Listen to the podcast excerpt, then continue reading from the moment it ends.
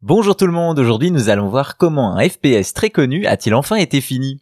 Vous le savez, sur internet, les challenges et autres paris inattendus foisonnent. C'est le cas ici avec un YouTuber qui promet une belle somme d'argent à celui ou celle qui réussirait à finir un certain jeu.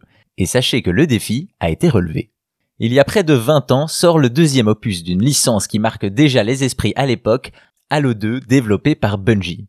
Il s'agit d'un FPS dans un environnement futuriste et spatial qui plaira autant aux critiques qu'aux joueurs, même parfois plus que le premier épisode. Cela dit, même après tant d'années, le jeu continue visiblement de fasciner les joueurs, à l'instar du youtubeur américain Critical, qui considère que le jeu a encore des choses à donner.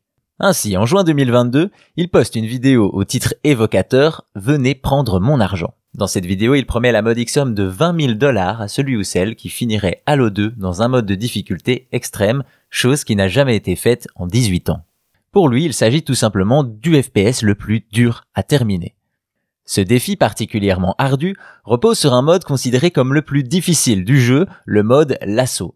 Il s'agit d'un acronyme pour Legendary Difficulty with All Skull On, autrement dit, difficulté légendaire avec tous les crânes.